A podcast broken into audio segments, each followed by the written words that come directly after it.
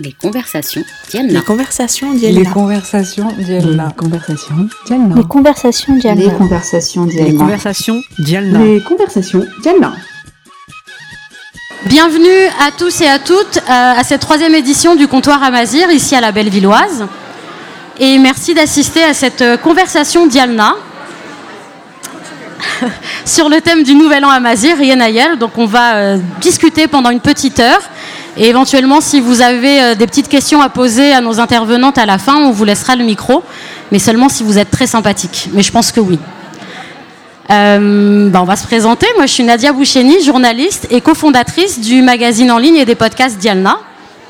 Ok. Euh, bonjour à toutes et à tous, Azul. Euh, ravi, ému d'être ici pour le Nouvel An Amazir et euh, ravi de voir le peuple du Tamzra réuni pour nous écouter, parler et célébrer cette nouvelle année. Je suis Nora, je suis l'autre cofondatrice du magazine Dialna. Alors donc, euh, comme je vous l'ai dit, on va parler euh, du Nouvel An Amazir, Yenayer, avec euh, nos deux invités. On va avoir une troisième invitée qui malheureusement est souffrante et n'a pas pu venir, donc on l'embrasse et on la salue. À, côté, à nos côtés, pardon, Nawal Ibtissem Ben Ali, bonjour. Bonjour et bonjour à tout le monde et bonne année. Donc tu es journaliste franco-tunisienne, euh, en presse écrite web et également podcasteuse. Tu es née à Tunis et tu as grandi dans une famille plutôt portée sur les arts, sur l'histoire et la culture. Euh, donc c'est de là que te vient cette curiosité euh, sur le monde qui t'entoure. Tu as donc tu t'es lancé dans des études de journalisme et tu as lancé en 2021 un projet qui s'appelle Yassa chez nous, qui vise à déconstruire notamment le racisme anti-noir, la négrophobie en Afrique du Nord et dans la diaspora. C'est ça. Merci d'être là. Merci à vous pour l'invitation. Alors j'arrive euh, à notre deuxième euh, invité et euh, c'est la classe parce qu'on a une Raïssa. Ça, fait toujours bien d'entendre Raïssa. Merci. Raissa Ley, donc c'est une artiviste amazir originaire de l'Est du Maroc, danseuse, chorégraphe, directrice de la compagnie de danse alternative d'Afrique du Nord et du Liban Kif Kif Bladi. Leïla a créé euh, plusieurs projets autour de la déconstruction de l'image coloniale de la femme amazir. Rai Saleh se penche également depuis plusieurs années sur le sujet de l'appropriation culturelle, le plagiat des cultures nord-africaines des- par des populations dites occidentales. Est-ce que je t'ai bien présenté? Tout à fait. Azul, bonjour tout le monde et euh, merci encore euh, pour l'invitation. Et pour ouvrir, j'aime bien faire un zaharit, je peux?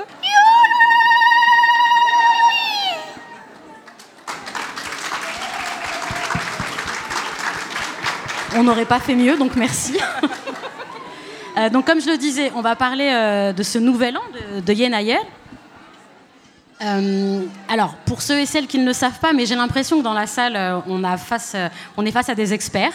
Mais vu que c'est un podcast, il y a des gens qui vont nous écouter qui ne savent peut-être pas ce que c'est. Donc, étymologiquement parlant, en tout cas, le mot est composé de deux mots en langue amazir. Yen qui signifie un, et Ayour qui, peut signifier plusieurs choses, et notamment mois. Euh, donc c'est le premier mois, donc c'est le début d'une euh, période en tout cas. Et c'est une, euh, fête plutôt agraire qui marque le renouveau en, oui voilà, un rapport à la terre.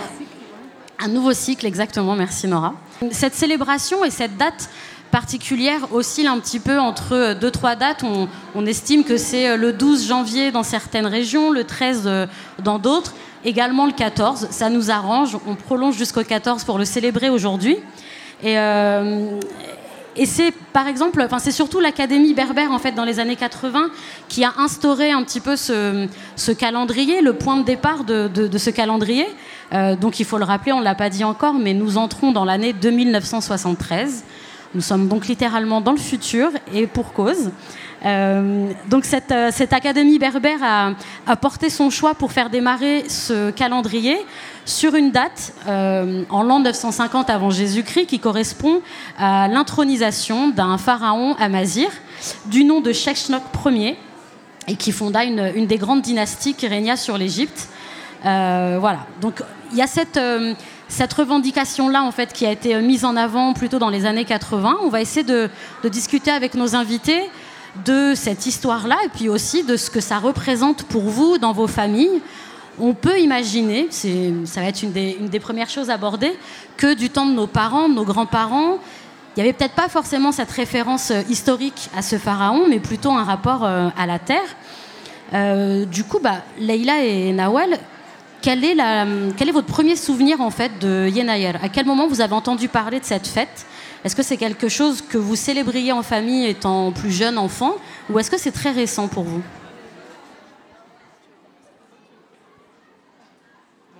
Alors, bah, du coup, j'introduis. Euh, alors moi déjà mon cas il est un petit peu particulier parce que je suis certes tunisienne sauf qu'en fait moi j'ai grandi dans une famille algérienne.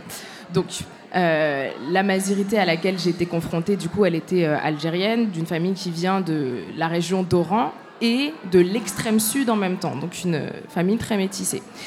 Et en fait moi ce qui est assez drôle ou pas on verra, c'est que j'ai appris l'existence de cette fête et de ce nouvel an il n'y a pas si longtemps, donc il y a quelques années.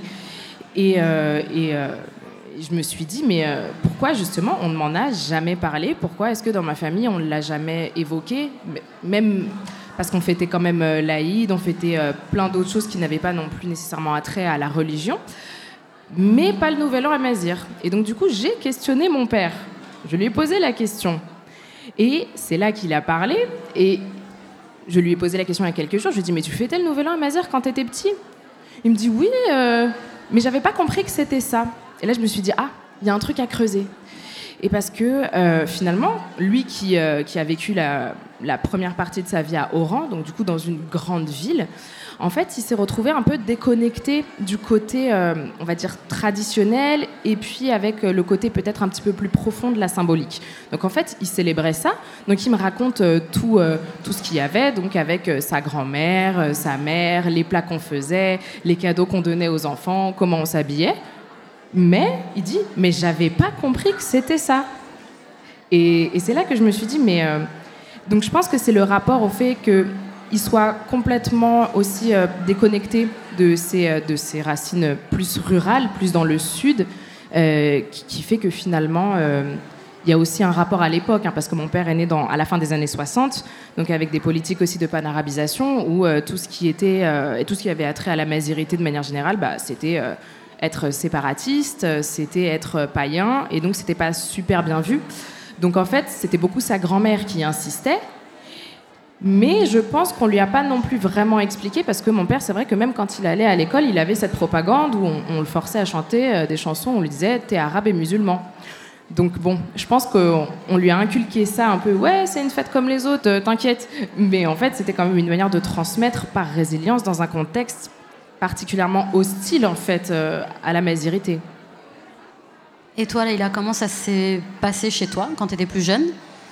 Bah moi, c'est un peu comme euh, Nawel, une prise de conscience euh, plutôt récente. Donc, avec ma compagnie de danse, Kif Kif Bledi, on fait beaucoup de danse à Mazir. Donc, déjà, quand il y a eu un regain d'organisation, de célébration d'Yenaïr à Paris, en région parisienne, même en Belgique, on est systématiquement invité, donc depuis au moins 5 ou 6 ans. Et pareil, j'avais pas tellement de souvenirs. Donc moi, je viens d'une petite tribu euh, à 30 km d'Oujda, euh, dans l'est marocain. Je suis Nishlha Nirifia. Je suis Zénette. Donc on a plus de connexion avec l'ouest de l'Algérie. Et donc je disais à ma mère, mais pourquoi euh, je n'ai pas de souvenirs? En plus, comme je suis née à Paris, les relations que j'ai eues avec euh, le Maroc, c'était l'été. Donc Yenaïr, c'est pas pendant l'été. Et euh, elle me dit, si, si, en fait, il y a J'ai dit, bah non. Euh. et en fait, on a une histoire assez tragique dans la famille, et ça peut parler à beaucoup de monde, où une lignée euh, ancestrale, millénaire, est cassée à cause d'un événement familial. Ça peut être le déplacement. Moi, malheureusement, ça a été le décès de mon père quand j'étais enfant.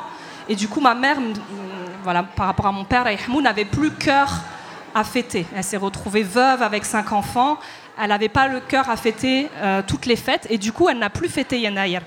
Et donc j'ai su avec elle renouer euh, en appelant aussi mes tantes au Maroc. Euh, donc elle m'a tout expliqué, c'était très très complet. Donc là on y revient. Déjà nous on cuisine cherchem. Cherchem, j'ai trouvé que ça se cuisinait beaucoup en Algérie. Donc ça témoigne encore du fait que la frontière maroco-algérienne n'est une création coloniale, hein, on va dire, et que finalement les, cultures voilà, migre d'une part et d'autre. Et également plein de petites choses. Elle me disait que ma grand-mère nous disait qu'il fallait acheter de la vaisselle neuve à ce moment-là, qu'elle faisait tout le ménage. Et ma mère disait à mes frères et sœurs, parce que mes frères et sœurs qui ont une dizaine d'années plus que moi, ont fêté dans leur jeunesse Yenayer. Euh, et j'ai réactivé leur mémoire. Je leur disais, mais c'est quoi vos souvenirs? C'est vrai, il fallait manger, manger, manger, parce que ma mère disait, c'est-à-dire manger jusqu'à votre faim ce jour de Yenayer pour que vous n'ayez pas faim toute l'année. Et donc j'ai un de mes frères qui a fait une intoxication alimentaire parce qu'il a trop mangé, mangé, mangé. Voilà, c'est des souvenirs euh, de célébration et du coup on s'habille. Euh, voilà, donc moi-même qui est une fille maintenant, on refait, euh, je suis très heureuse qu'on refête avec, avec ma mère, avec ma fille. Yenayer, on fait tbug aussi, donc le grand plat en osier où on met les fruits secs. Donc elle, elle me dit les fruits à coque. Voilà, euh, vraiment les fruits secs, les petits euh, bonbons pour les enfants. Et ce qui est euh, voilà, quelque chose d'assez touchant, c'est que grâce à ma compagnie de danse, où on est des Marocains, Algériens, Tunisiens, on partage nos coutumes et on se rend compte qu'on a plein de choses en commun, mais on a aussi plein de choses différentes. Il y a par exemple Hanen qui est shilha, qui fait tiagoula, donc un plat typiquement du sous, que nous on fait pas. Et donc on se partage comme ça, et, et maintenant qu'on a notre propre lieu également, on organise euh, nous aussi notre Yenari demain. Et donc on va partager tout ça, les différents euh, rituels euh, au sein ben, de toute ta Mazra. Tu, parlais de Tagoula, moi je sais pas toi Nora, mais on est de la même région. Moi c'est la seule référence justement à Yenayel que ma mère avait dans son enfance. C'était le jour où on faisait ce plat-là. Mais ça n'avait pas d'autre signification. Je sais pas si pour toi c'était pareil. Rien du tout. Voilà, donc ça ouais, euh, j'ai jamais eu quoi que ce soit sur Yenayer. Et quand je parlais à mon oncle Mohamed, qui est né en 1945 dans le sud-ouest marocain, je dis As-tu fêté Yenayer Il me dit Mais de quoi tu me parles? Et en fait, il y a des zones qui étaient occupées par l'Espagne. Et donc, par rapport à la colonisation, tout a été complètement euh, bah, effacé. Donc, euh, je suis contente justement qu'on réactive tout ça, comme vous dites. Et euh, comme dirait la fameuse chercheuse Kautar Arm, on n'est pas mort, on est encore là. Justement, on fête Yanayar trois jours, parce que pourquoi on fêterait le jour de l'an qu'une journée après tout? C'est très bien trois jours. Vous, votre rapport à, cette, à justement aujourd'hui, comment il est? Avant que vous répondiez, je vais vous interrompre, mais du coup, je vais vous diffuser une réponse de Farah Karam qui devait être là avec nous aujourd'hui qui est journaliste franco-algérienne et qui travaille beaucoup sur ces questions euh, liées à son amazirité à travers les rituels euh, liés à la nourriture, justement. Euh, donc elle, elle, nous a envoyé une petite réponse et ensuite vous pourrez réagir. De toutes les célébrations qui la composent, celles qui me parlent le plus sont liées au repas et à la purification de son lieu de vie. C'est vrai que je suis pas non plus euh, complètement euh, convaincue par ce verbe purifier. Je crois que nettoyer convient, convient mieux. Mais en gros, on va chasser le mal euh, au travers de fumigation. Donc les femmes, préalablement, ont fait sécher des herbes, donc de la menthe, de la coriandre, du basilic majoritairement. Puis les font fumer tout, tout, au long de, de ces journées de Yenayer en faisant autour de la maison, dans la maison. Et euh, c'est une façon de chasser le mal. On nourrit aussi les esprits de passage parce qu'on met des petites offrandes euh, dans tous les recoins de la maison. Et, et aussi, euh, ça c'est ce qui me, je crois, me touche le plus, on va poser des cuillères tout autour du plat principal qui est le couscous aux légumineuses et aussi bien sûr la volaille qui va être sacrifiée pour Yenayel qu'on appelle Asfel donc ce, rituel de, de, la viande de Yenayer, et on va poser tout autour du plat euh, principal des cuillères pour les êtres chers disparus. Euh, ça, je trouve ça très beau. Et finalement, euh, ce qui, me, ce qui moi me, plaît dans Yenayer, c'est c'est tout ce côté rituel parce que on sait que la paysannerie a complètement été transformée en Afrique du Nord notamment dans les dernières décennies, euh, les dernières, en fait, les derniers siècles également. Mais au travers d'une fête comme Yenayer, on garde des rituels très liés à la terre. Et ça, en ça, je pense que nous aussi, dans nos appartements euh, en France, complètement déconnectés de la nature, on peut honorer euh, ça au travers de la table du repas. Et typiquement, euh, ben, moi, ce que j'aime énormément, c'est le fait de ne, pas ne pas associer l'humide et le sec.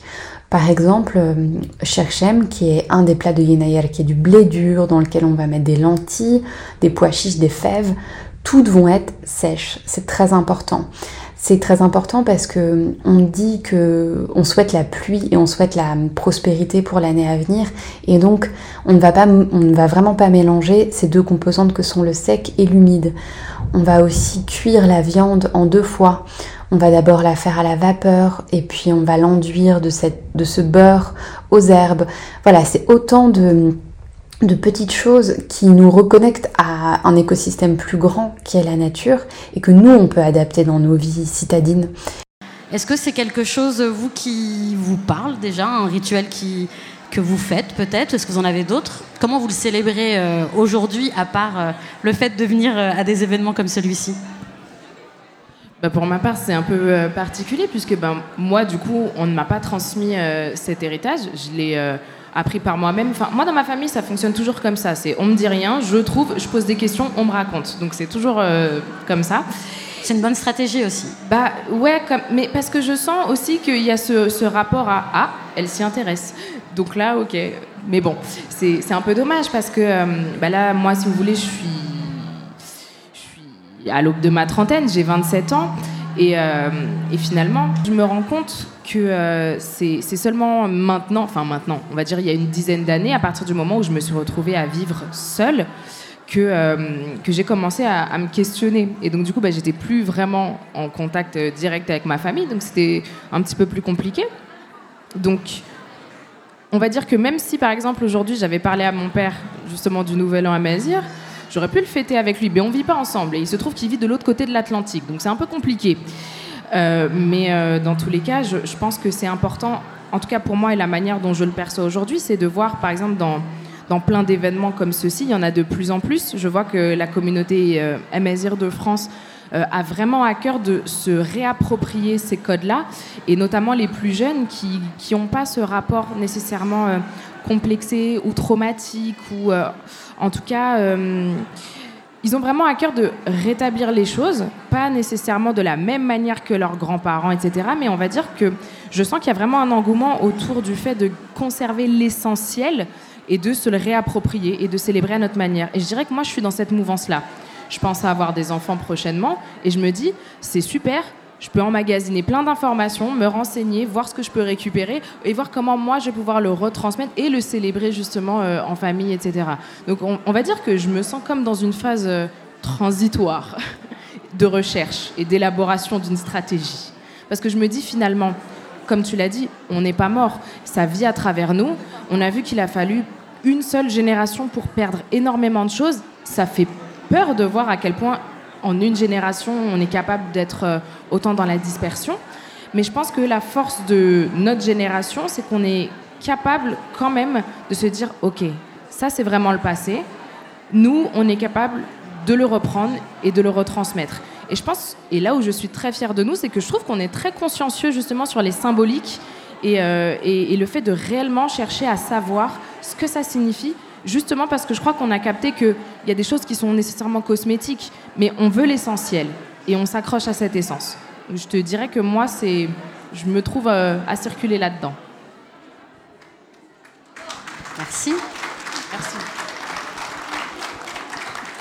Bah moi, c'est une démarche par laquelle je suis passée, du coup, de reconstruire des choses qu'on nous a pas transmises. Donc, euh, pour me rattraper, je fête sur trois ou quatre jours Yenayer maintenant. Donc je vais le fêter par exemple euh, bah, avec ma, famille euh, cocon familial, c'est-à-dire mon mari qui est rifin et euh, ma fille. Si ça tombe le week-end, parce qu'il y a aussi cette problématique, on, est issu de la diaspora, on vit en France. Déjà pour expliquer à nos collègues que tu veux fêter les Hids, que tu n'es pas là, alors va lui expliquer que tu prends un jour off pour fêter Yenayer. Donc c'est vrai que quand ça tombe en semaine, c'est compliqué de, voilà, toute la journée. Moi, j'étais contente parce que jeudi, euh, j'étais euh, en télétravail. du coup, j'ai pu cuisiner berkoukush. J'ai fait berkoukush. J'ai pas fait cherchem parce que je maîtrise mieux le, le berkoukush. J'ai préparé tsbug. Et du coup, quand ma fille est rentrée de la crèche, on a fêté ensemble. Euh, je lui ai dit, tu mets une robe, euh, celle que tu veux, traditionnelle. Elle m'a dit, non, je veux ma robe de princesse. Donc elle a mis sa robe de princesse. Et c'est elle qui m'a dit, maman, on danse. C'est la fête des Amazir, on danse. Donc on a dansé. Voilà, elle a trois ans. On a, on a célébré ça ensemble. Euh, j'ai la chance effectivement d'être invitée à des événements, donc nous c'est beaucoup la danse avec ma compagnie, vous verrez tout à l'heure. On peut partager effectivement, on est beaucoup allé, donc, comme je disais, en Belgique, invité par une association marocaine. Donc ce qui est intéressant, c'est qu'ils ramènent des compagnies de danse et de musique du Maroc aussi. Donc on partage avec les intervenants, on aide à préparer en fait tout les fruits secs, les petits bonbons, etc. Et puis aussi, je fête avec ma mère, donc on renoue euh, tout ça. Euh, j'aime bien du coup réactiver euh, le fait d'acheter de la vaisselle, le fait d'acheter les vêtements, le henna, le pror, voilà, tous les rituels qu'on applique à d'autres événements qu'on peut, qu'on connaît. Du coup, pour ceux ou celles qui ont perdu ce rituel de Yenaïr, on peut se rattacher à ce qu'on fait pour l'Aïd ou d'autres fêtes en rajoutant les petites spécificités liées à Yana Donc c'est comme ça qu'on reconstruit. Et puis la, dernière euh, festivité, c'est avec ma famille euh, Kif Kif Bledi, donc ma compagnie euh, de danse. Donc cette année, pour la première fois, on organise notre propre Yenaïel et on invite, bah, il y a Linda Louchi qui est à côté, qui justement, chacune a un peu son expertise, entre guillemets. Donc elle va justement faire de la fumigation, donc tout ce qui est autour du pro, les feuilles de laurier, etc. On va lire un conte aussi, il y avait comme tradition de lire des histoires. Euh, à Mazir. Et puis euh, le rituel de Bokala. Donc on met en fait euh, des petits papiers où on, a un bout d'histoire et on raconte une histoire ensemble. Et puis des préparations de plats de différentes régions. voilà. Donc vraiment là, ça permet de ratisser tout. Et puis moi j'ai grandi avec ma meilleure amie qui était kabyle, une autre qui était tunisienne. Donc c'était naturel pour nous de, mélanger les, tenues, de se partager les plats culinaires, etc. Au-delà des donc c'est quelque chose qu'on continue encore aujourd'hui euh, avec mon entourage. Voilà, donc c'est devenu une fête que, que, je fais sur quatre jours euh, volontiers. On va venir là à tes prochains événements. Ça a l'air chargé comme, euh, comme emploi du temps en tout cas. je le disais tout à l'heure, il s'agit avant tout d'un nouvel an agraire, d'un renouveau aussi par rapport à, à, la terre, tout simplement. Est-ce que vous vous êtes déjà posé la question, vous, de votre rapport à la terre? Que ce soit le côté agraire, comme on vient de le dire, et également la terre en tant que territoire euh, d'où l'on vient, euh, de très loin parfois. Est-ce que c'est quelque chose qui entre dans vos, dans vos démarches, dans vos réflexions? Alors, euh, c'est une excellente question et qui n'est vraiment pas simple parce qu'elle est très vaste du coup. Et moi, mon rapport à la terre, nécessairement, moi, je me sens déjà euh, déracinée, hein, parce que bon, moi, je suis née en Tunisie, je suis arrivée ici par des moyens où on m'a pas posé la question. Donc, euh, nécessairement, moi, j'ai un rapport à la terre qui est viscéral et j'ai l'impression qu'on m'a ôté quelque chose. Parce que c'est compliqué de se dire que, en fait, on ne vit pas dans l'endroit où on est né, qu'on nous a enlevé une partie de notre culture.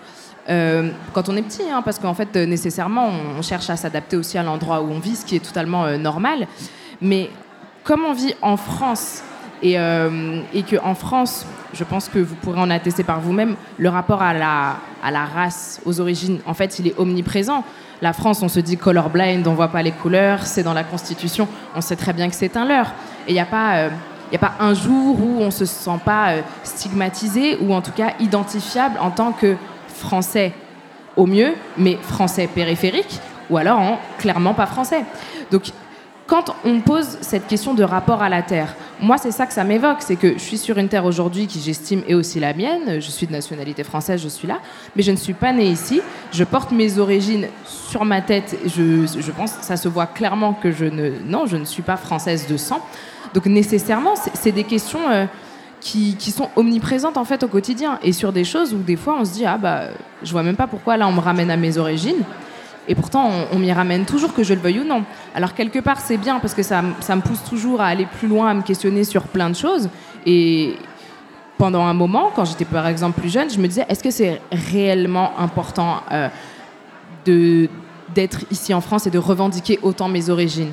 Et je me suis questionnée là-dessus et je me suis dit oui mais c'est parce que tu as la sensation que en France, t'es pas vraiment intégré, alors que techniquement, j'ai pas vraiment à m'intégrer. Enfin, je pense que. Je parle parfaitement français, je suis journaliste, euh, je suis à fond dans l'actualité française, je suis, là, quoi. en termes d'intégration, je suis là. Mais le fait qu'on me ramène toujours, justement, non pas seulement à mes origines, mais finalement à ma terre, parce qu'on me dit, ouais, t'es pas de chez nous. C'est ça. Donc, oui, quelque part, je suis de là-bas. Donc oui, nécessairement, c'est un truc qui est omniprésent. Et du coup, ce rapport à la Terre, je le questionne constamment. Je pense que c'est quelque chose qui est en mouvement et c'est lié à mon identité dans tous les cas. C'est pas quelque chose que je vois comme stagnant. Euh, parfois, je sens un manque profond de quelque chose que je ne connais pas non plus nécessairement parce que je ne connais pas la Tunisie comme je connais la France, par exemple. Euh, je ne connais pas non plus la Tunisie comme je connais l'Algérie, par exemple. Et, et du coup, c'est, je me sens autant dans, quelque chose de très nomadique au niveau de l'identité amazir, des terres amazir, parce que j'aime autant la Tunisie que le Maroc que l'Algérie pour toutes les cultures, euh, pour toutes les traditions euh, qu'elles abritent, pour tout ce que ça signifie. Et puis aussi peut-être sur euh, ce qui s'est passé plus contemporainement dans les histoires. J'y suis très attachée parce que ça forge aussi des identités qu'on observe aujourd'hui qui sont très fortes. Mais j'ai aussi quand même ce rapport particulier à la Tunisie parce que j'ai l'impression que c'est une partie de moi qui fera toujours partie de moi. Je dirais que c'est ma moitié incomplète. Donc euh, c'est pas simple, mais je pense que c'est quelque chose que ressentent beaucoup de personnes qui sont, euh, qui sont euh, vivant en France et qui ont émigré, ou alors juste des personnes qui sont nées ici mais qui sont de parents qui eux ont émigré. Donc euh, c'est toujours un lien complexe, c'est toujours un, comme un jeu de ping-pong finalement d'une part de la Méditerranée à l'autre en fait. Mais quand je dis part de la Méditerranée à l'autre, finalement, c'est j'englobe la Tamazra de manière générale finalement, pas nécessairement que la Tunisie. Et toi, Leïla, quel est ton rapport à la terre au sens euh, large? Alors moi, c'est euh, vraiment le, le, cœur de mon travail, on va dire, euh, avec la danse, mais aussi d'un point de vue personnel. Donc il y a une double approche. La première, c'est que, comme je vous disais, je, viens d'une tribu euh, qui s'appelle Skera. D'ailleurs, c'est peut-être de là que vient l'insulte en algérien, peut-être de notre tribu parce qu'on a la tête dure. Et du coup, euh, on vient d'une euh, petite commune qui s'appelle Mestferki, dans les montagnes. Et on est toujours resté là-bas, on a toujours protégé nos terres, comme plein d'autres communes au Maroc, Algérie, Tunisie, c'est très connu. Pourquoi? Parce qu'on avait des sources d'eau. Donc les voisins euh, des autres tribus amazirs euh, jalousaient nos, sources d'eau et on, protégeait tellement farouchement euh, nos terres qu'on nous soupçonnait d'avoir enterré des trésors. Donc ils voulaient venir à la fois pour nos sources d'eau et pour nous voler nos trésors qu'ils n'ont jamais trouvés. Donc c'était très organisé parce qu'il y avait beaucoup d'attaques, notamment avec les Beniz qui sont tout proches, hein, donc de Vernador, Berken. On était vraiment en conflit assez violent. Euh, et, ça n'arrêtait jamais, en fait, ça n'arrêtait jamais. Donc, euh, on a des terres très, très vastes. Et malheureusement, on est aussi une des communes les plus pauvres euh, du Maroc. Et donc, petit à petit, il y a eu l'exode. Il y a eu déjà une partie de ma famille qui est partie vivre en Algérie pendant la colonisation vers, vers Sidi Bel Abbès pour fuir la famine. C'était vraiment la misère. Donc, il y a eu un moment les terres qui ont été abandonnées. Donc euh, ce travail de retour à la terre, il est fait euh, sur place. Il y a une association qui a été créée par des gens euh, qui vivent à Taza, qui vivent à Oujda ou qui sont de la diaspora comme nous, qui ont une volonté de refaire vivre la, commune.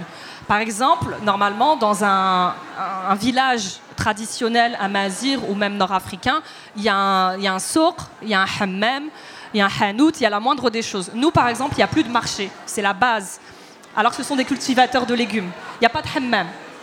Donc, euh, il n'y a pas de bus pour emmener les enfants étudier.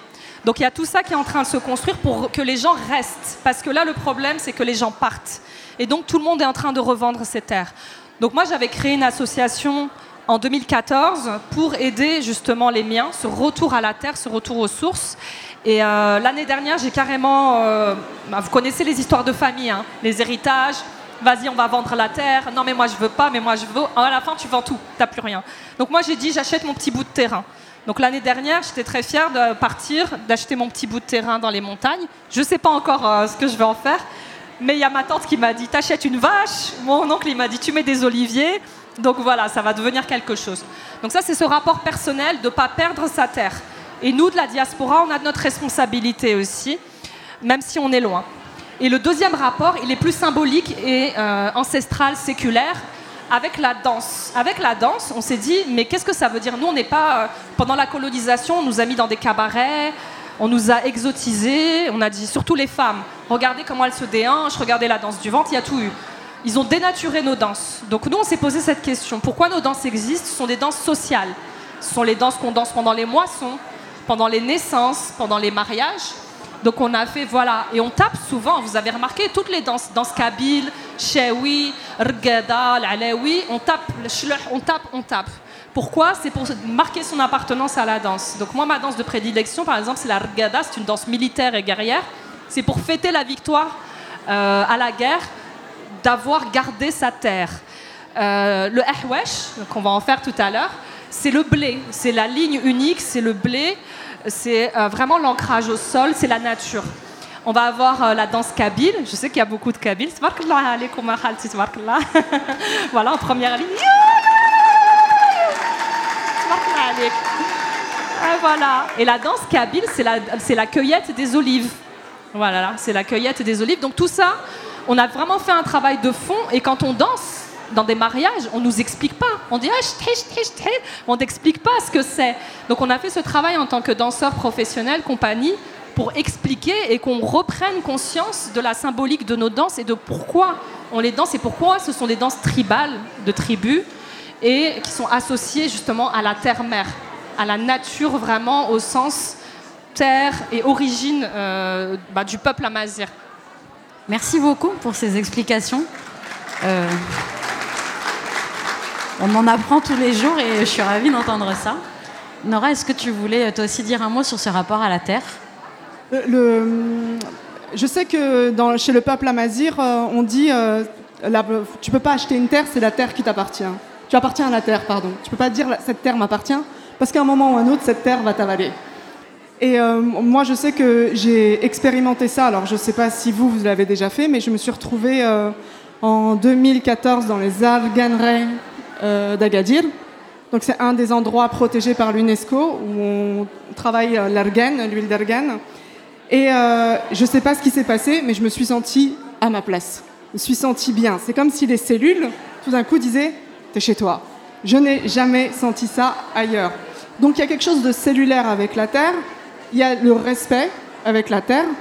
Et euh, il y a aussi, euh, comme tu dis, la danse, où on célèbre la fertilité aussi, la manière dont on danse, qui a été évidemment euh, vulgarisée dans le vrai sens du terme par la colonisation. Mais voilà, ce truc-là de on appartient à la terre. Euh, L'histoire triste qui s'est passée, hélas, au Maroc avec le petit Ryan, qui est tombé dans la terre. Ça s'est passé dans la région du Rif, je crois. Les, gens étaient tristes, mais voilà, c'est comme ça, on appartient à la terre. Et ça, je pense que faut pas qu'on se coupe de ça, même si on entouré de béton. Merci.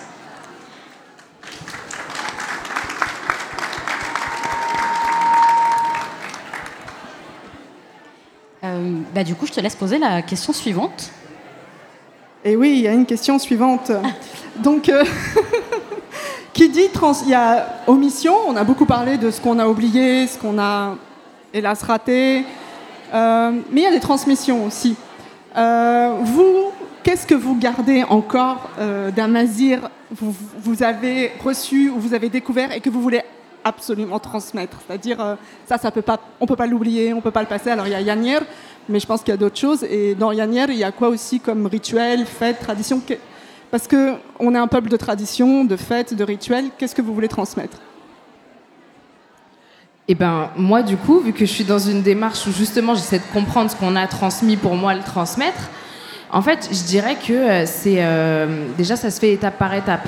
Moi déjà, bah, comme je vous l'ai dit euh, dans, dans les questions précédentes, ce nouvel an, Yenayel, je compte le transmettre.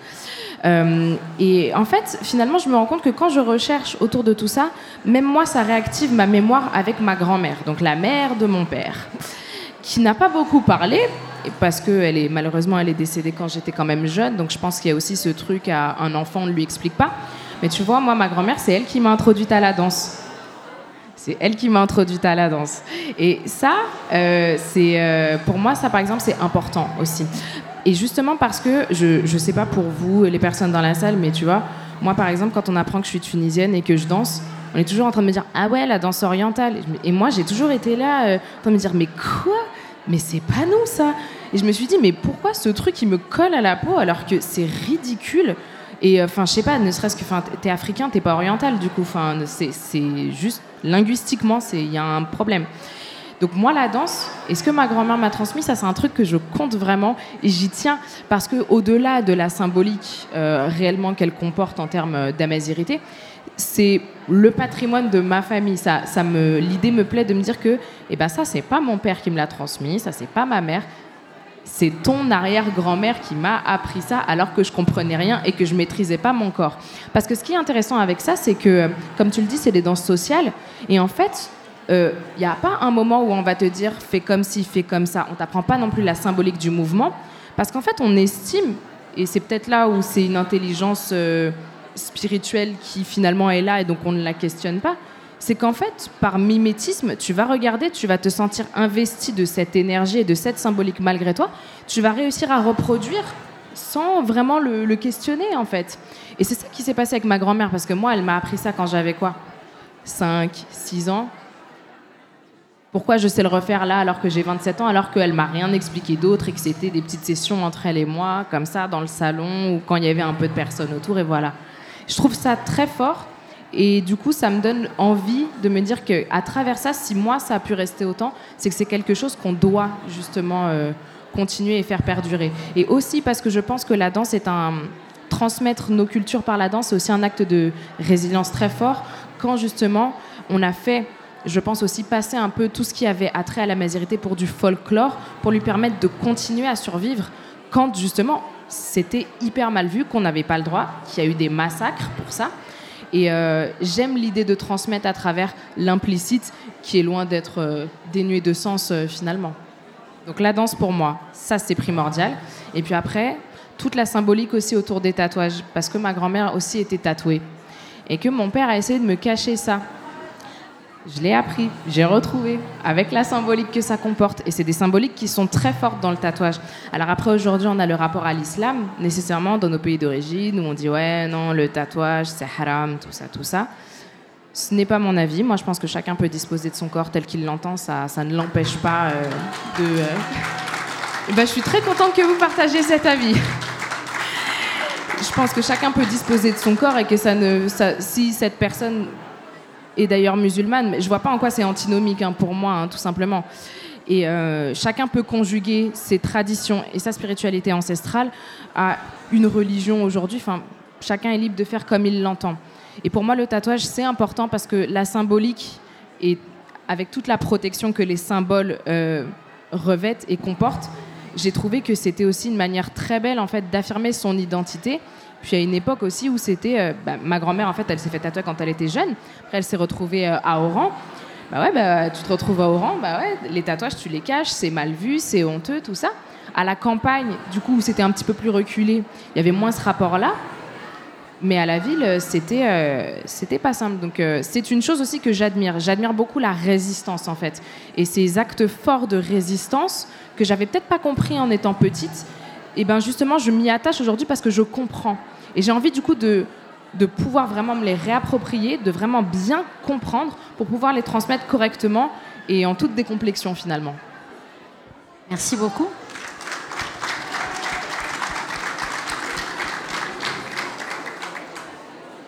Bah, moi, me concernant, c'est un peu comme tout le monde et c'est des choses que tu as dites. Euh, effectivement, notre transmission, elle est orale dans notre culture amazir. Donc on reçoit ce que nos parents, ce que nos proches ont bien voulu nous transmettre. Donc déjà, étant déracinés, euh, nous on est doublement déracinés dans ma tribu, puisque d'abord, euh, quand euh, mon père a immigré en France avec mon oncle, premier réflexe, c'est qu'ils ont emmené les grands-mères des montagnes pour les mettre à Oujda en ville, pour avoir l'électricité, pour avoir l'eau. C'est des choses qu'elles n'avaient pas avant pour avoir du confort. Donc déjà, ça veut dire que là, on perd le rituel d'aller chercher l'eau à la source, on perd le rituel de se déplacer sur un dos d'âne. c'est des choses dont j'ai des souvenirs enfants, donc tout ça c'est perdu. Des manières de cuisiner, euh, des manières de, balayer. Je me souviens le, balai qu'on confectionnait soi-même. Voilà, c'est des souvenirs que j'ai de mes grands-mères. Moi, mes grands-mères, toutes les femmes de ma famille, toutes tatouées jusque-là, là, le visage. Ma mère aussi a un tatouage, ma tante. C'est vraiment quelque chose qui a eu pendant très très longtemps les rites traditionnels. Et comme je disais tout à l'heure, on est une tribu très isolée qui a été beaucoup moquée parce qu'on est resté dans les rituels amazirs pendant très très longtemps. On détestait les Arabes, on détestait les musulmans pendant longtemps. C'était le cas de tous les Amazirs. Mais nous, on a vraiment résisté pendant longtemps. Et on a vraiment fait des choses pour euh, ne pas se mélanger, même si on, accueillait tout le monde. Mais pour vous donner un exemple, quand il y avait un arabe qui venait euh, déjeuner ou dîner chez les, chez les Skara, bah, après, il y avait un rituel pour euh, purifier les ustensiles de cuisine en bois, on les brûlait. Si tu prêtes, si tu es une zikraouia, tu prêtes tes babouches à ta voisine, tu ne les récupères pas. Parce que la harbiya, elle a mis ses pieds dedans. Donc c'était ça, c'est des choses que ma grand-mère a pratiquées. Elle-même me l'a raconté. Donc vous voyez, c'est des choses que bon bah je peux pas faire aujourd'hui. Ma copine, elle vient chez moi, je lui prête mes chaussons, je vais pas aller les brûler après. Donc ça, c'est les rituels vraiment très très anciens qui sont liés aussi à la montagne et à ça qu'on ne peut pas transmettre. Moi aussi, bah, j'ai eu le rapport à la danse, mais j'ai eu euh, surtout un rapport de cacher de qui, de d'où tu es. Parce que les gens se moquent de toi. Aujourd'hui, je vais encore à Oujda, je dis de quelle tribu je suis, on se moque de moi. On dit vous êtes des campagnards, vous êtes des villageois, vous ne savez pas parler l'arabe, euh, vous ne savez pas euh, euh, voilà, vous exprimer, vous, vous êtes des vendeurs de légumes. C'est encore la honte aujourd'hui. Donc on a vécu dans cette culture de cacher d'où on était. Et il m'a fallu un moment, déjà, pour me rendre compte de qui on était et pour en être fier. Donc aujourd'hui, mon travail, c'est d'être fier d'être amazir, d'être fier de connaître sa culture et surtout de bien détailler. Il n'y a pas que les rifins, les chleuh et les kabyles qui, heureusement, ont été résistants pendant de nombreux siècles et ont fait beaucoup, beaucoup pour la communauté amazir. Mais il y a aussi des amazirs en Tunisie qu'on voit, qu'on voit moins. Je suis en contact avec des amazirs libyens. Il y en a au Niger, en Mauritanie, on en entend moins parler. Donc déjà, l'idée, c'est de conscientiser sa lignée tribale amazir, de savoir d'où on vient. Et moi, pour ma part, le, le gros choc qu'il y a eu dans ma famille, c'est qu'il y a un livre colonial qui a été écrit en 1905, qui a été numérisé par la BNF et qui est sorti en PDF, 250 pages sur ma tribu. On décrit tout. Comment on parle, comment on s'habille, comment on mange, comment on est, comment... Voilà, plein de choses qui étaient vraies et fausses. C'était de la propagande militaire coloniale. Donc quand on n'a que ça comme héritage écrit de sa culture, à qui on s'adresse? Les anciens, ils sont euh, malheureusement, ils disparaissent. Il y a des sujets tabous, comme on avait des rites et rituels amazirs qui étaient païens, qui sont en contradiction avec la religion musulmane. Donc quand on creuse un peu trop, euh, qu'on parle de rituels anciens qui ne se pratiquent plus, ou les tatouages, on se braque. Donc l'idée, c'est d'être en pleine harmonie entre sa religion musulmane pour la majorité, euh, le fait d'être dérijophone, de parler dérija, mais d'être consciemment amazir. Donc euh, voilà, il ne faut pas oublier que la religion et euh, la lignée d'ADN sont différentes. Par exemple, moi, on me dit, mais pourquoi tu es toujours amazir, amazir C'est bon, on est arabe et amazir. Non, c'est pas vrai. Moi, je ne suis pas arabe. Mon frère a fait le test ADN, il y a zéro arabe. Donc je ne peux pas dire que je suis arabe. Sauf qu'en France, et même dans nos pays d'origine, nos, pays d'origine, le, traumatisme de, post-colonial, l'indépendance a fait qu'on a été arabisé encore plus. Et en France, n'en parlons pas. Il y a les Noirs et les Arabes. Comme si ça se mélangeait pas, comme si euh, voilà, ce qui est beaucoup plus compliqué. Donc déjà, euh, une fois qu'on a compris ça, l'idée c'est de transmettre effectivement et de réactiver les consciences. Donc nous, avec Kif Kif Bledi, on était d'abord une compagnie de danse qui transmettons la danse que nos parents nous ont euh, transmis, nos, nos grands-parents, à la manière traditionnelle. On met les tenues traditionnelles et petit à petit, on nous pose des questions. Ah, mais c'est quoi le tatouage que tu te fais là? C'est quoi les bijoux Moi, j'ai commencé à m'intéresser aux bijoux. Pourquoi on n'a plus les bijoux de nos grands-mères? Pourquoi ils ont disparu? C'est quoi? C'est qu'elles ont dû les vendre parce qu'elles étaient- elles avaient plus d'argent C'est la colonisation, il y a eu des pillages, il y a eu des vols, il y a eu beaucoup de choses qui expliquent aussi tout ça. Et donc, on essaye de récupérer. Et finalement, avec Kif Kif Bledi, on s'est dit non, les spectacles de danse, les stages, ça suffit plus. On a ouvert notre centre culturel indépendant en octobre dernier à Paris. Vous êtes les bienvenus. Et donc, évidemment, on donne des cours de danse, mais on fait aussi des événements culturels, on fait des conférences, euh, on fait des ateliers euh, voilà, où on échange autour des bijoux, autour des tatouages, autour euh, de la langue. On, va bientôt organiser euh, des brunchs euh, tmazirt, des brunchs derija, pour pouvoir renouer, mais pas dans quelque chose de collégial de- d'essayer de, retrouver cette connexion où on se mélange entre familles, euh, entre amis, de recréer ça en fait naturellement.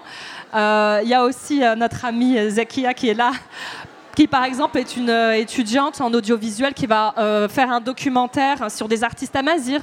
Donc on fait des collaborations. T'es timide?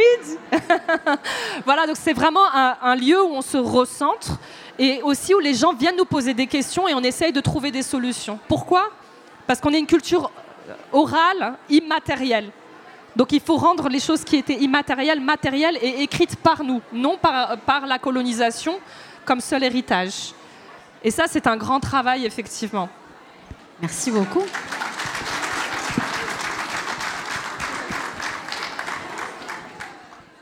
En quoi Yenayer est une célébration unique ou alors euh, comme les autres pour vous?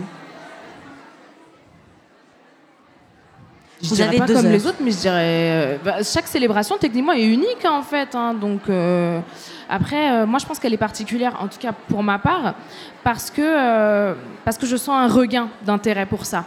C'est moi c'est pour ça que je la trouve vraiment particulière parce que je- on a eu l'occasion d'échanger plein de fois à ce niveau-là avec Leïla, mais je vois que là, par exemple, en cinq ans, il y a eu un essor considérable autour des célébrations, des rituels amazirs, des dates qui sont symboliquement fortes pour nous. Et euh, je sais qu'il y a beaucoup de Kabyles ici. Euh, avant, par exemple, en France, ce qu'on voyait et qui avait attrait à la mazirité comme célébration, c'était que les Kabyles et une génération d'anciens. Et, euh, et moi, j'ai assisté à quelques-unes. Bon, alors moi déjà, j'ai un petit problème parce qu'on me disait ouais, Amazir, Amazir du Cap Vert, vu ma tête. Donc j'ai pas. euh, bon, on existe, hein, les gens euh, plus foncés. Mais du coup, tout ça pour dire que je me suis rendu compte qu'à ces choses-là, il y avait quelques jeunes, mais pas beaucoup. Et ça se voyait que c'était des jeunes qui étaient là parce qu'ils avaient quand même une certaine conscience de l'importance de soutenir ça.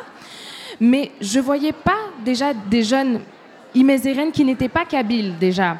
Et je, trouvais ça dommage parce que je me dis, mais le monde amazir, il est hyper vaste. La Tamazra, c'est énorme, des Canaries jusqu'à Siwa, euh, une partie du Tchad, le Niger, la Mauritanie, Algérie, Maroc, Tunisie, Libye. Quand même, c'est immense. Pourquoi en France, on ne voit que les Kabyles? Je ne peux pas croire que dans la diaspora nord-africaine française, il n'y ait que les Kabyles qui soient conscients de leur amazirité. Et quand je vois que justement des générations plus jeunes, qui sont dans la trentaine, dans la quarantaine, arrivent à créer des espaces numériques et physiques où on en parle, où on comprend, où on suscite l'intérêt, où on parle aux personnes dans des codes qu'ils consomment et qui leur parlent, là on réveille un truc. Et là, je vois ce qui se passe aujourd'hui, c'est magnifique et je remercie vraiment le comptoir Amazir d'avoir créé euh, ce concept. Je remercie Diana aussi de nous avoir invités, mais ça, il y a cinq ans, c'était pas possible. C'était impossible. Et quand je vois là le mélange euh, transgénérationnel qu'il y a, je me dis, là, on tient quelque chose. Donc pour moi, là, du coup, ça devient quelque chose de très particulier. Et peut-être que dans dix ans, si tu me reposes la question, je verrai Yenayer comme le marqueur d'une résurgence de l'identité amazir décomplexée par la diaspora. Je te dis ça maintenant, tu m'en reparles dans 10 ans, il y a peut-être moyen vraiment que je te le dise, tu vois. Mais pour moi, en tout cas, c'est comme ça que je vois les choses. Merci. Et toi, Laïla, est-ce que c'est unique ou euh, une fête comme une autre? Ah, moi, c'est unique. Hein c'est unique. euh, bon, déjà parce qu'on mange bien, on fait plein de choses. Et surtout euh, parce qu'en fait, c'est une fête qui a été aussi recréée, réactivée du fait d'oppression politique. Et d'ailleurs, la date, l'année même, on en parlait avec Nadia. euh, de la date, pourquoi de 1973 alors que l'Imaziren existe depuis bien avant? Parce que dans les années 80, finalement, on en avait parlé et, et- et j'ai j'ai des cette, euh, pistes. voilà, cette fameuse académie berbère qui a remis. euh, berbère, exactement. Pareil, qui a, qui a créé ce drapeau. Donc tout ça, en fait, ça date que des années 70-80. C'est hyper récent. Pourquoi? Parce qu'il y a une oppression des peuples amazirs euh, de toutes parts. Durant la colonisation, cette volonté de faire une scission entre les Arabes et les Amazirs. Avant, on a été euh, colonisés, euh, attaqués euh, voilà, par les Romains. Ce fameux mot berbère, pourquoi on nous appelle berbère? Parce que ce sont euh, les Grecs qui utilisaient ce mot qui, vient du grec, enfin ça vient du grec barbaros, celui qui parle une autre langue, et puis finalement c'était assimilé aux attaques de sauvages dans le bassin méditerranéen. On nous a appelés les Berbères au nom des barbares. Bon, bah il y a tout ça qu'on est en train de déconstruire, et du coup c'est une consécration de dire que euh, au-delà du jour qui est resté le même, vers le 12 janvier, on a une année aussi qui est marquée, mais ça, ça a été conceptualisé par des intellectuels amazirs qui ont en fait mis en pratique leur, politisa- leur politisation pour ne pas euh, invisibiliser les amazirs.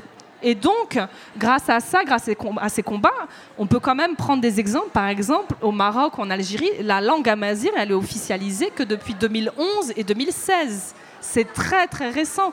Depuis combien de temps il y a des chleurs qui parlent? Il y a des chleurs encore aujourd'hui qui ne parlent pas arabe, des rifins, des kabyles qui ne parlent pas arabe. Donc ça date pas de 2011 ou 2016. Mais ça veut dire quoi? Ça veut dire qu'à l'école, on va pouvoir enseigner la langue. Ça veut dire que quand on va aller faire un papier, on va aller en justice, on va pouvoir parler de Tmazirt. Ce qui n'est pas encore euh, effectif hein, dans, les faits. Hein. J'ai mon cousin qui est gendarme euh, dans le RIF, c'est pas encore effectif. Mais ce qui est important, c'est que Yenayel, c'est un des outils, entre guillemets, pour à la fois ne pas oublier euh, une fête qui existe depuis très longtemps. Moi, je vous parlais de, de, ma famille. Déjà, mon arrière-grand-mère, qui est née vers les années 1900, fêtait Yenayer. Donc ça date vraiment depuis très très longtemps. Ça date pas de, de l'Académie berbère. Mais des activistes ont permis de vraiment rendre cette fête de plus en plus importante. Je crois qu'en Algérie, c'est passé en jour férié. C'est un jour férié depuis 2018. Il y a eu des demandes d'activistes au Maroc pour passer en jour férié. Mais en fait, ça devrait être naturel et normal depuis le début, puisqu'on est le peuple originaire d'Afrique du Nord. Donc on est en train de reprendre notre place. Et pour moi, du coup, cette fête, c'est double. C'est qu'il y a encore du travail derrière. Ça montre chaque année, ça nous rappelle à quel point on ne doit pas oublier de lutter pour rappeler à tout le monde qu'on est le peuple originel d'Afrique du Nord, qu'on a une culture orale, qu'on a su conserver malgré toutes les attaques, les colonisations, les tentatives d'effacement, et qu'on est encore là, et vous êtes là nombreux, et c'est ça qui est magique dans Yenayel. Moi, ça me rappelle vraiment tout ça, et j'en parle pendant Yenayel. Je ne fais pas que mon burkoukish et, danser avec ma fille, je parle aussi du fait de ne pas oublier qu'on est amazir. Et euh, comme euh, plein de personnes, je disais pas ça il y a 10 ans. On me disait, je disais, ouais, je suis rebeu de France. Mais voilà, on est bien plus que ça et il faut jamais oublier ces identités et surtout les transmettre à nos enfants. C'est très important. Merci.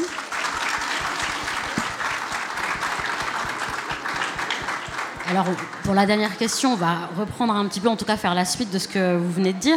Finalement, célébrer, euh, Yanayal aujourd'hui, pour nous en France, enfants de la diaspora ou, euh, euh, ou, faisant partie de la diaspora, tout simplement, ça va au-delà du culturel et de ce qu'on peut considérer comme folklorique. C'est aussi une, forme d'organisation politique, finalement, et d'essayer de, au mieux d'unifier, on va dire, l'identité amazir c'est, vous le voyez vraiment comme ça, avec cet aspect politique derrière, en, sous-marin ou pas d'ailleurs Ou affiché Très sincèrement. Allons-y, affichons-le. Je suis quelqu'un de très politique, donc je mentirais si je dirais non, c'est juste une célébration. Parce que derrière euh, tout, euh, tout ce que ça peut revêtir en termes de, beauté, de, de, communion, de jonction entre plusieurs cultures, parce qu'on est quand même une diaspora vaste en France, il y a nécessairement ce que euh, Leïla évoquait. ça veut dire tout ça. Et je pense justement que ce qui nous caractérise, nous, les Imazirènes, c'est vraiment la résistance. La résistance, c'est vraiment ce qui nous caractérise le plus. Et parce que euh, c'est vrai qu'on est le peuple originel, mais on est là depuis quand? On est les premiers habitants du nord de l'Afrique. Est-ce que vous vous rendez compte de toutes les invasions qu'il y a eu, tous les peuples qui sont passés par là? C'est incroyable on est encore là en train de revendiquer. C'est la survie. c'est ça. Donc oui, donc euh, moi je le vois vraiment comme quelque chose de politique. Après le politique, c'est pas c'est pas nécessairement quelque chose de euh, qui va plomber l'ambiance. C'est ça aussi que je veux dire. C'est qu'aujourd'hui, on a tendance peut-être à percevoir le politique à travers euh, une revendication peut-être violente, houleuse, quelque chose de très très sérieux. pour moi, la résistance et, marquer les, les, choses, les célébrer, c'est vraiment mettre des sauts, étape par étape, dans les esprits, dans les cœurs et aussi communément. Parce que quand on a des grands souvenirs collectifs aussi, ça marque. Et euh, c'est aussi ça qui plante aussi des petites graines dans les esprits de chacun pour avoir envie de creuser. Aujourd'hui, par exemple, on a discuté quoi Une heure. Peut-être qu'il y a des choses dans nos parcours respectifs qui ont évoqué des choses chez certaines personnes qui va leur, euh, qui va leur poser certaines questions au niveau de leur famille, au niveau de leur linéage, qui vont les pousser à creuser, à trouver d'autres choses. Parce que et je le dis à chaque fois que je prends la parole parce que c'est tellement vrai. Pour moi, c'est la grande histoire, elle se raconte toujours par nos petites histoires respectives et c'est ça qui compte. Merci beaucoup. Et toi, Leïla alors moi, dans ma famille, il n'y a pas du tout de gens euh, activistes, euh, politisés. On nous a appris, voilà, j'ai une éducation conservatrice, comme beaucoup euh, de gens issus de la diaspora nord-africaine. Faut pas faire de vagues. Si quelqu'un t'insulte, même si c'est raciste ou des remarques un peu bizarres, tu laisses tomber tu étudies bien à l'école, tu es poli, tu es, voilà, l'enfant d'immigré parfaite. Donc j'ai été ça pendant très très longtemps. et après, au bout d'un moment, tu as juste envie euh, d'être toi-même et d'avoir le droit de le dire. Et c'est vrai que même au début de Kif Kif Bledi, Kif Kif Bledi existe depuis 2017, je disais, nous, attention, on ne fait pas de politique. On danse, on donne de la joie de vivre et on donne une bonne image de notre culture et on essaye d'atteindre quand même des institutions, euh, d'aller dans les théâtres, etc. Et petit à petit, on nous a renvoyés à, notre état. Ah, vous faites des danses, euh, de, la danse orientale Ah, euh, vous faites des danses de sauvages ah quoi, vous êtes danseuse marocaine et vous voulez en faire votre métier? Ah, Le ha ha ha ha d'une chargée du ministère de la Culture. C'est quand même assez grave. Donc euh, finalement, c'est le choc de se dire, quand j'ai choisi d'être moi-même et de montrer mon identité, qui est quand même juste naturelle, euh, au grand jour, ben il y a des problématiques où on va te dire non mais de toute façon tu es arabe ou des choses comme ça. Donc forcément, ensuite ça touche à de la politisation. Pourquoi? Parce qu'il y a des revendications, de dire ben, il y a un manque de visibilité, il y a un manque de reconnaissance. Pourquoi nous aussi, on ne pourrait pas danser au théâtre de Chaillot ou au théâtre euh, du Châtelet? Pourquoi les danses euh, d'Afrique du Nord sont toujours vues comme des danses coloniales?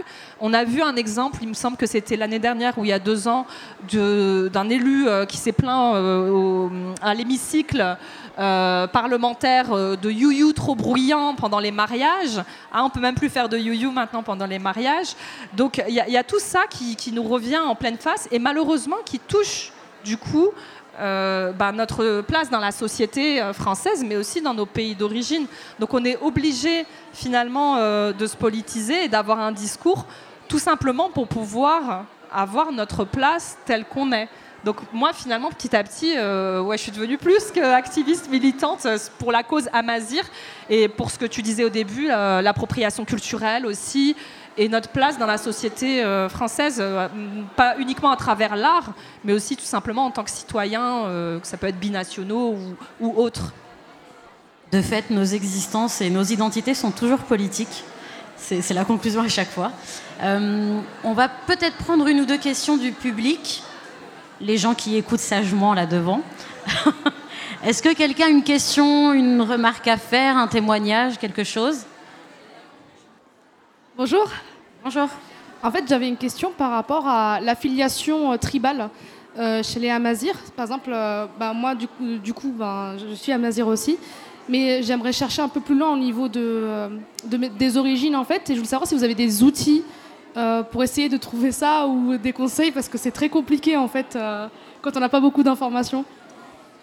Pour trouver quoi en fait? D'où vient, le peuple amazigh C'est ça, de quelle tribu par exemple on, peut, on a peut-être appartenu ou on appartient par exemple alors moi j'ai fait beaucoup de travail là-dessus. J'ai d'ailleurs sur le site euh, Kif Kif dit j'ai mis de quelle tribu êtes-vous? Et j'ai eu beaucoup beaucoup de demandes où les gens savent juste la tribu ou le village et demandent des informations. Pourquoi j'ai mis ça? Parce que moi j'ai fait ça pour moi, pour les autres de Kif Kif Bledi. Donc les outils que j'ai utilisés malheureusement sont des archives coloniales parce qu'il n'y a que ça qui est écrit. Et quand tu trouves ça, tu as des informations qui sont exactes parce qu'ils ont envoyé des ethnologues, des anthropologues des chercheurs. Il y a même des articles qui décrivent pendant 10 pages le clignement des yeux des Amazirs. Donc on était quand même un peu des objets d'étude, mais dans tout ça, il faut savoir trier avec un œil critique ce qui est vrai ou faux. Donc là-dedans, tu as le site de la BNF, gallica.fr, où tu tapes euh, le nom d'un village ou d'une tribu, tu peux trouver des archives. Même si c'est deux lignes, tu peux toi-même recouper avec les gens de ta famille avec. Là, c'est le processus que j'ai fait, je te dis ça en 10 ans. Euh, des livres, il n'y en a pas trop. Euh, donc moi, c'est vrai que j'avais un, projet de créer une communauté euh, où on se transmet des informations orales et qu'on les, euh, du coup, numérise un peu, on les pose pour pouvoir retrouver des vraies informations. Donc là-dessus, malheureusement, il n'y a, pas trop de sites web, etc. Ça manque énormément, mais tu peux trouver des livres qui sont faits, je conseille en tout cas, par des gens d'origine, mais en général, ça va être des régions précises. En tout cas, il faut être très vigilant quand c'est écrit en français. Avant, je dirais même les années 70. Apprendre avec des grosses pincettes, mais tu peux trouver des informations. Et sinon, bah, demande-nous à Kif Kif Bledi, on voit euh, si on n'a pas déjà euh, trouvé des infos, parce qu'on voilà, on a pour objectif vraiment de faire une base de données et pouvoir la partager. Euh, Inch'Allah, on espère ça aussi. C'est un gros travail de chercheurs. C'est vrai. Et il faut aller regarder aussi, euh, je ne sais plus comment ça s'appelle ce site, je regarderai après. Il y a souvent des mémoires euh, de thésards qui sont publiées. Il faut s'abonner, moi je me suis abonnée. Tu mets des mots-clés et tu as, accès à des thèses. Et souvent les thèses peuvent être sur des, petites tribus. Moi c'est comme ça que j'ai rencontré un thésard qui a fait une thèse sur le livre écrit par le militaire euh, colon sur ma tribu. Donc finalement, j'ai eu encore plus euh, d'ouvrages et on a pris un café, je lui ai posé plein de questions. Voilà, mais c'est effectivement un travail de fourmi. Merci. Est-ce qu'on a une autre question ou un petit commentaire? Eh bien, si personne d'autre euh, n'a quelque chose à rajouter, Nora, peut-être, non? Moi, bah, je voulais vous remercier tous et toutes de venir si nombreuses et nombreux pour ce nouvel an. Je voulais remercier nos invités pour leur brillance, pour leur expérience. Je voudrais remercier euh, bah, mon amazir préféré qui est à côté de moi, qui est Nadia. Merci Nora. Je voudrais rendre hommage euh, à Matloub Lounès, à Edir, à Fatima Taba Amrand, à tous ces artistes qui ont lutté euh, contre des régimes pas faciles, durs, et qui ont porté la mazirité haut et fort au peuple kabyle, au peuple shawi, au peuple tashlhit, au peuple rifi. Vive nous et merci encore. Oui. Comment passer après ça euh, bah, On va remercier Nawel et Leïla d'être euh, d'être intervenus, d'être venus aujourd'hui. Merci beaucoup. On, passe un grand bonjour à Farah qui n'a pas pu venir. Merci à la belle Villoise, au comptoir à Mazir et à Bull Studio pour l'enregistrement. Et puis bah, merci à vous d'avoir assisté sagement, de nous avoir écoutés. Et le podcast sera bientôt en ligne. Euh, bientôt sur Dialna. Faut, voilà. Faudra nous suivre pour savoir quand est-ce qu'il sera en ligne. Dialna surtout. Voilà. Merci beaucoup à tout le monde et bonne fin de journée. Merci à tout le monde.